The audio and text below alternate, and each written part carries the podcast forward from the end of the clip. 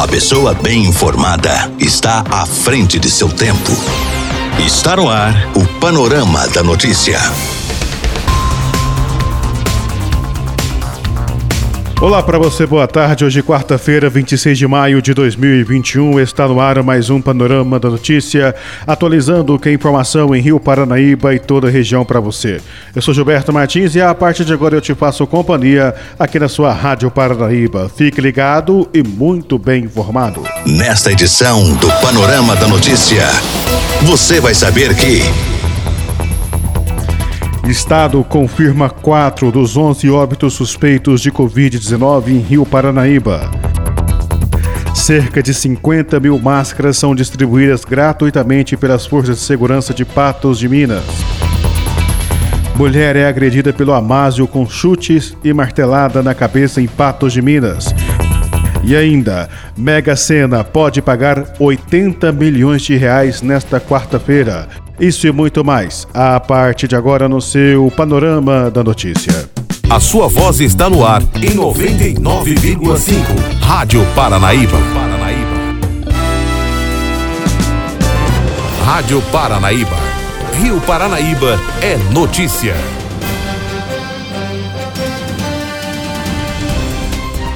O governo do estado confirmou quatro dos 11 óbitos suspeitos de Covid-19 em Rio Paranaíba. Os dados foram divulgados no boletim epidemiológico desta quarta-feira pela prefeitura do município. Agora, o número de óbitos em decorrência da doença subiu de 18 para 22.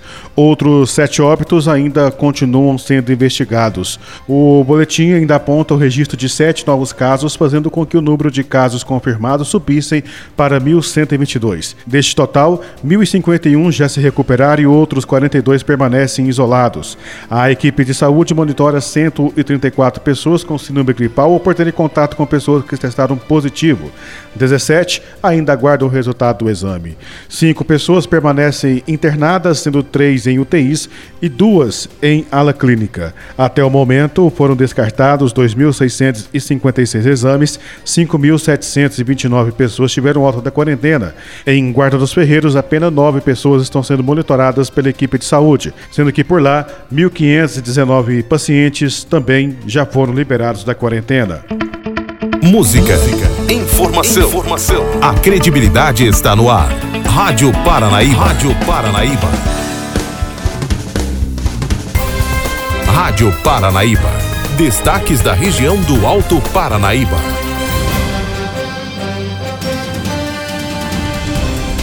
As forças de segurança pública do estado de Minas Gerais, Polícia Militar, Polícia Penal e Corpo de Bombeiros distribuíram máscaras à população de Patos de Minas. A ação aconteceu na manhã desta terça-feira na orla da Lagoa Grande. A Secretaria Municipal de Saúde de Patos de Minas, a Fundação João Pinheiro e a Superintendência Regional de Saúde apoiaram a iniciativa.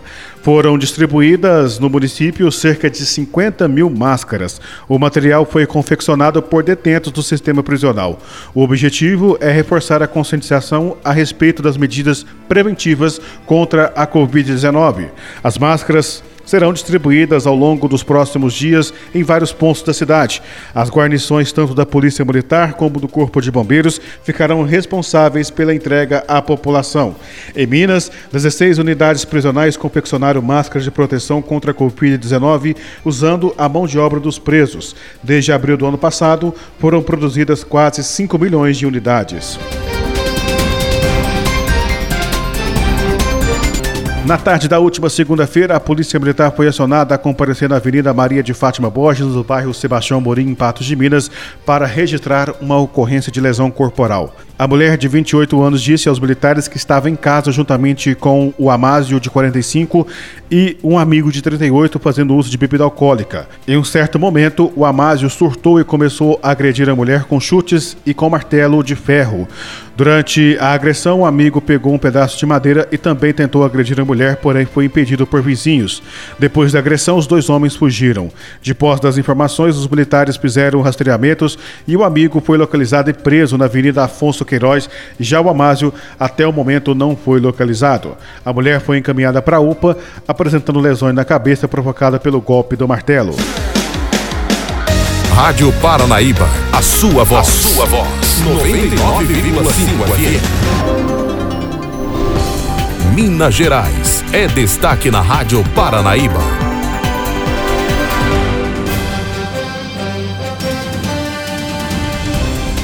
E o concurso 2375 da Mega Sena pode pagar o prêmio de 80 milhões de reais para quem acertar as seis dezenas. O sorteio acontece às 20 horas desta quarta-feira no Espaço Lotéricas Caixas, no terminal rodoviário Tietê, na cidade de São Paulo. A aposta mínima custa R$ 4,50 e pode ser feita pela internet.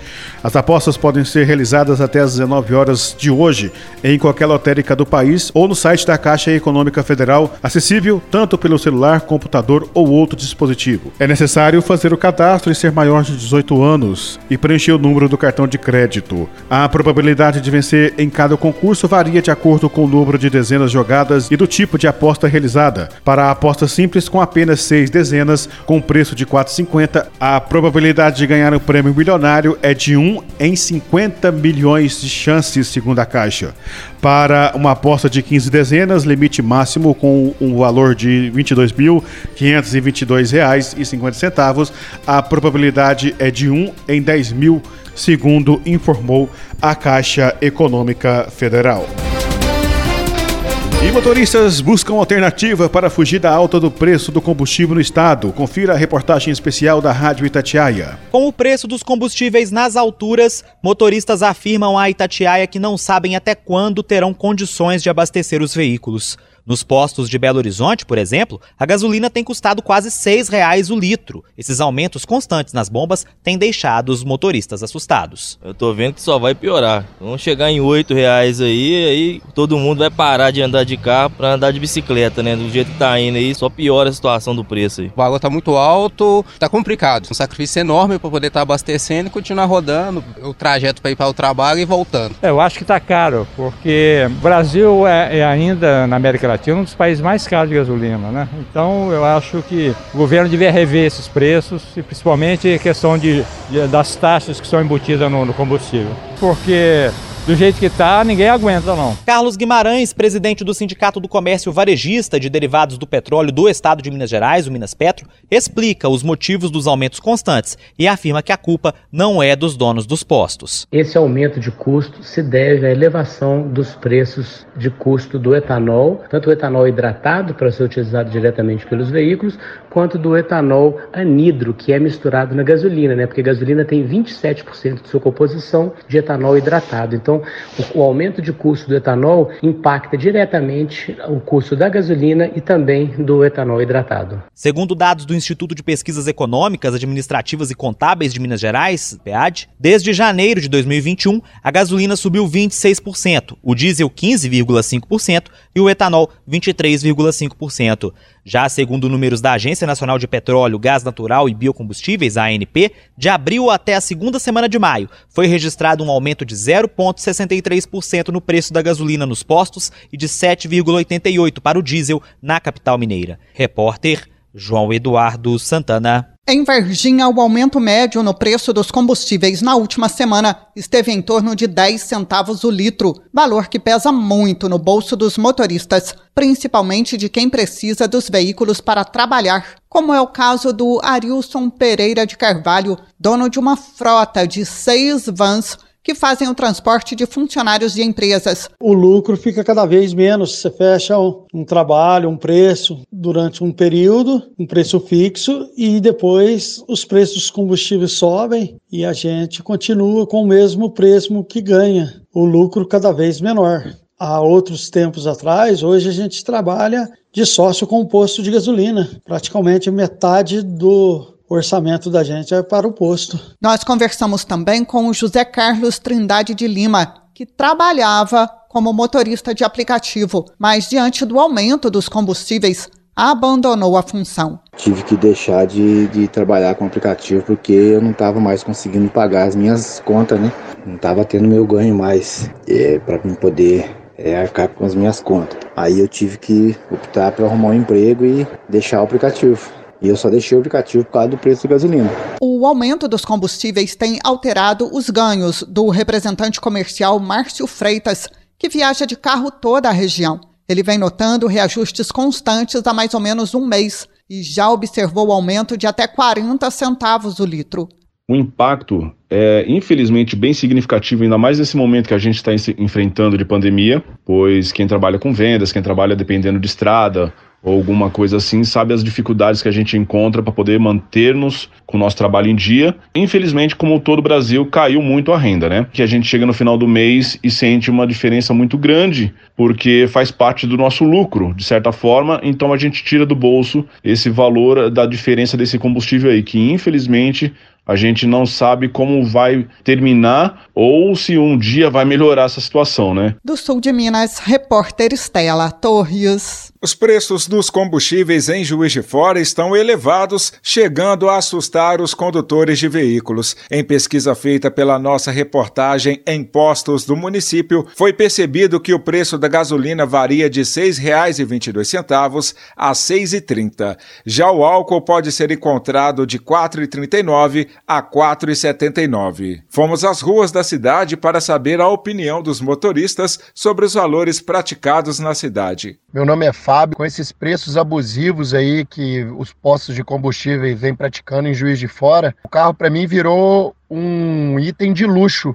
indo para o trabalho através do transporte público. Mudou bastante a minha rotina de vida, né? Eu saio mais cedo de casa e volto mais tarde, ou seja, caiu minha qualidade de vida também por conta desses preços abusivos aí que vem acontecendo em Juiz de Fora. Meu nome é Otávio Augusto, eu estou achando o preço da gasolina aqui em Juiz de Fora um absurdo mesmo, estou evitando ao máximo que eu puder sair de carro, estou indo a pé, de ônibus ou outro modo. Como tem que pelo menos abastecer, eu como os preços estão muito iguais, eu tento ver um posto que a gasolina renda mais no meu carro. Meu nome é Renan e tenho achado o preço do combustível aqui em de Fora muito abusivo. Teve um aumento muito grande e em um curto espaço de tempo. Nem em cidades aqui da região os preços estão tão altos assim. Tenho usado mais ônibus, tenho andado a pé, adquiri uma bicicleta para poder fazer as coisas no centro. Da Zona da Mata, repórter Gilberto Teles. Na região dos Inconfidentes, os motoristas que passam por Itabirito, Ouro Preto e Mariana assustam com a variação do preço da gasolina.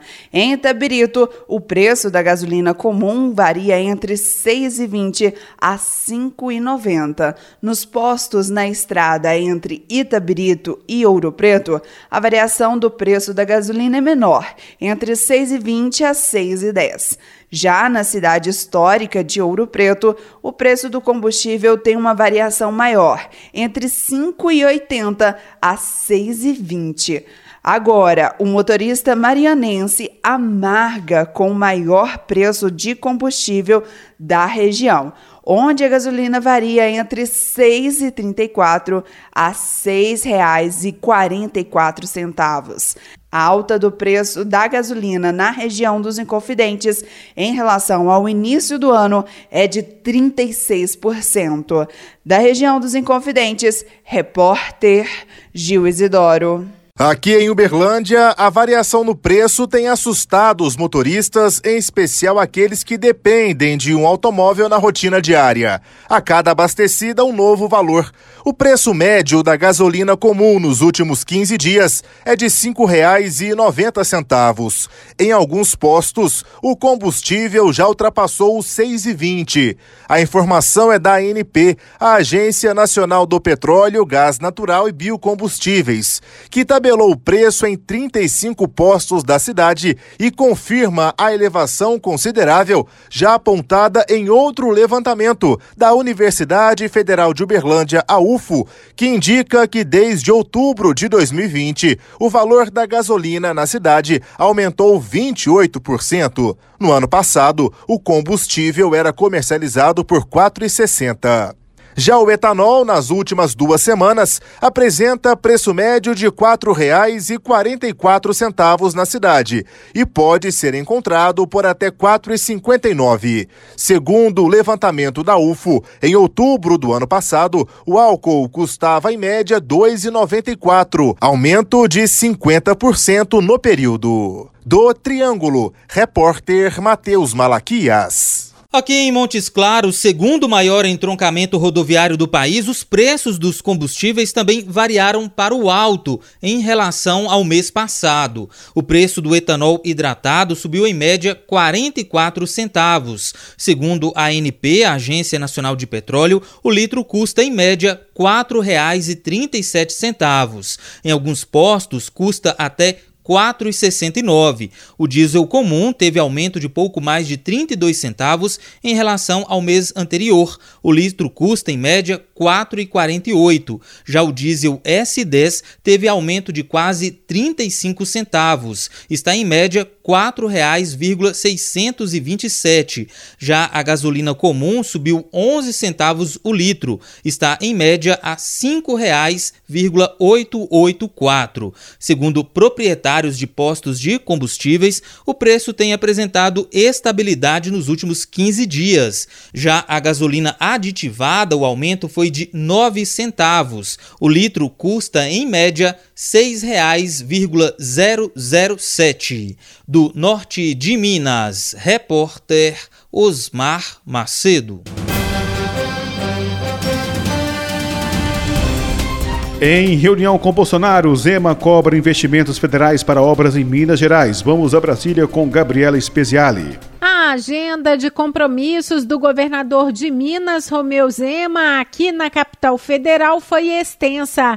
Ele se reuniu com o presidente Jair Bolsonaro, com o ministro da Secretaria-Geral da Presidência, Onyx Lorenzoni, o presidente do Senado, Rodrigo Pacheco, o ministro da Infraestrutura, Tarcísio Gomes de Freitas, e também com o ministro de Minas e Energia, Bento Albuquerque. E Romeu Zema conversou com a reportagem da Itatiaia. E nós viemos trazer as pautas importantes para Minas. Precisamos que o governo federal dê uma atenção especial aos investimentos que, de certa maneira, foram abandonados em Minas em gestões anteriores. Estamos saindo daqui com boas notícias. O governo tem uma série de concessões, como a 381, que vão afetar o governo de Minas. Temos os aeroportos de Uberlândia e Montes Claros, que passaram por reformas grandes, estarão sendo concluídos agora. Pleiteamos a questão da ferrovia no noroeste de Minas, ligando Pirapora ao Naí, que é onde temos a maior fronteira agrícola do estado. E as boas notícias é que o ministro se comprometeu a fazer intervenções no anel viário de Belo Horizonte, onde nós temos alguns pontos de gargalo em algumas interseções, alguns lugares perigosos com alta incidência de acidentes. E ele também dará em breve, ainda não tem um número definido, com relação ao metrô de Belo Horizonte, que é uma obra com a qual todos nós mineiros sonhamos, uma obra que há décadas não recebe nenhuma melhoria substancial e que precisa ser ampliada. Nós temos hoje capitais no Brasil menores do que Belo Horizonte e que já receberam uma linha de metrô com um percurso, com um trajeto muito maior e são mais bem atendidas. Então o mineiro com toda certeza vai ter boas notícias em breve aqui do Ministério da Infraestrutura. E as conversas com o presidente Jair Bolsonaro? O senhor conversou sobre a situação da pandemia, a questão da vacinação? Foi uma prosa bem ampla, né? Inclui todos esses temas e principalmente esses aqui dos investimentos. Lembrando o presidente que ele já está praticamente caminhando para mais da metade do seu mandato e que nós precisamos aí do governo federal nesse apoio para estarmos levando esses investimentos de infraestrutura tão importantes para Minas, que estados às vezes menores têm sido vistos com mais critério e Minas precisa muito desses recursos e estamos nessas conversas já bem avançadas e o que ele deixou muito claro é que as concessões, como nós sabemos, nós temos o nosso plano estadual, são coisas demoradas e que vão amadurecer agora. Então tem um fundamento para isso. tudo que foi feito nessa gestão federal, muito está amadurecendo agora e nós vamos estar vendo os frutos. Agora, em relação à reunião com o ministro de Minas e Energia, Bento Albuquerque, depois do Congresso Nacional começar pela Câmara a aprovação da medida provisória que permite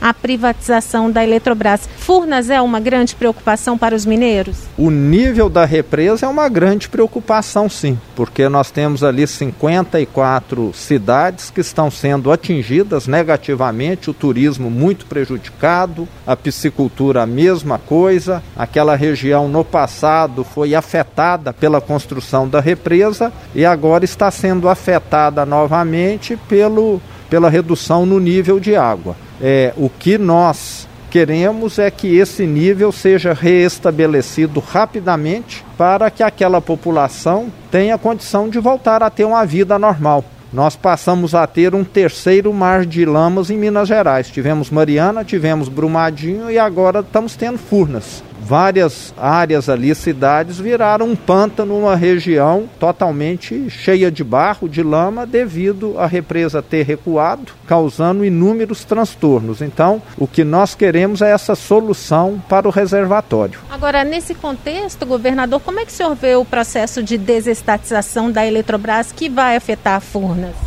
O processo de desestatização, se ele trouxer investimentos, ele é muito bem-vindo, porque o Brasil está correndo novamente devido ao baixo regime pluviométrico, risco de termos novamente um apagão a cada dia ele está se tornando mais real. Então, mais investimentos na geração de energia é de fundamental importância. O Brasil não pode ficar à mercê de depender de chuva para ter energia para o seu desenvolvimento. De Brasília, Gabriela Speziale.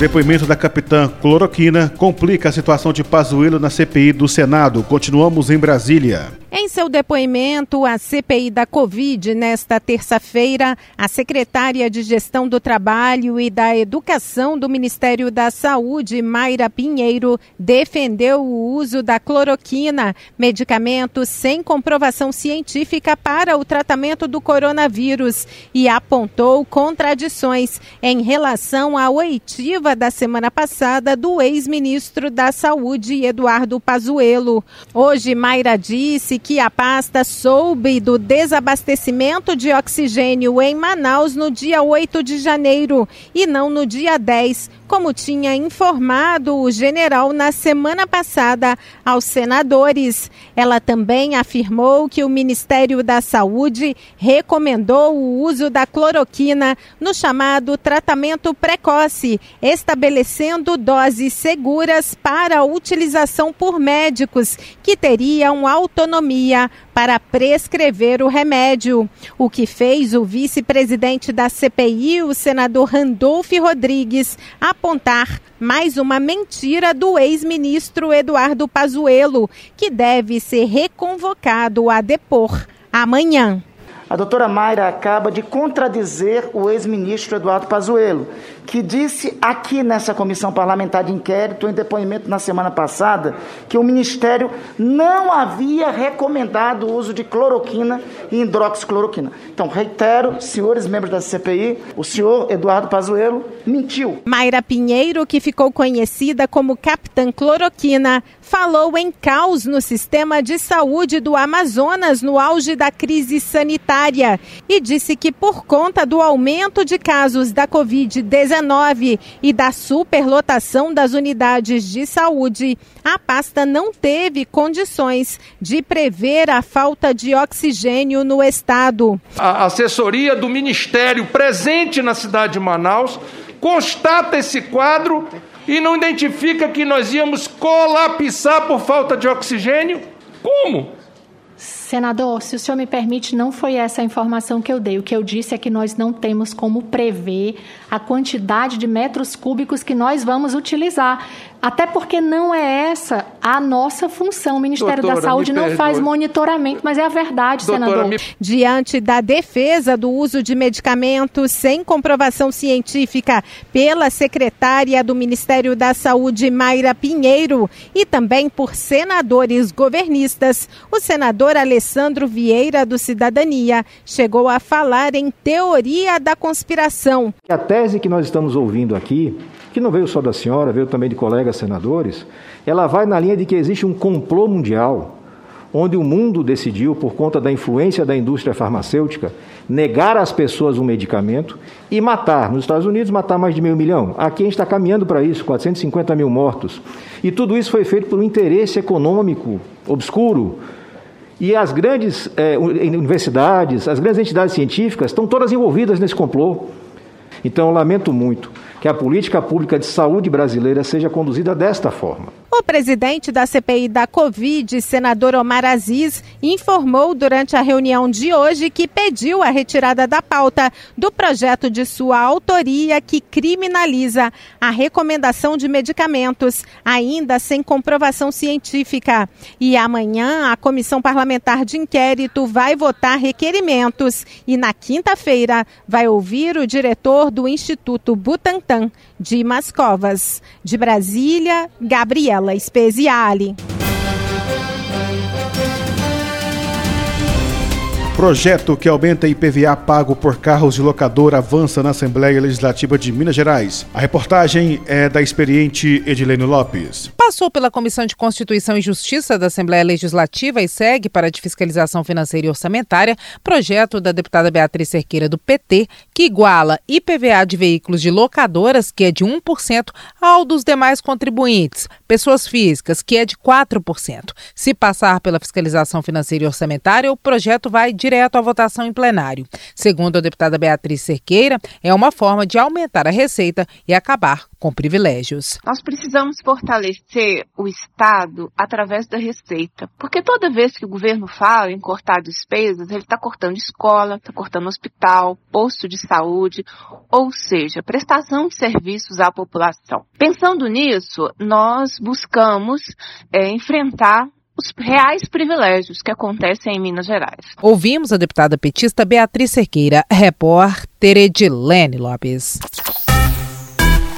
Esta é a Rádio Paranaíba FM 99,5. Rio Paranaíba. Telefone WhatsApp 34 3855 9195. Paranaíba FM. A sua a voz. Sua voz. Por aqui não tenho mais tempo, nós voltamos amanhã com mais informações de Rio Paranaíba e toda a região no nosso Panorama da Notícia. A você que esteve ligado conosco, nosso muito obrigado. Outras informações no nosso site paranaibamáximos.com.br. A você, uma ótima tarde, um bom descanso, até amanhã. Final do Panorama da Notícia. Agora você já sabe o que está acontecendo no Brasil e no mundo.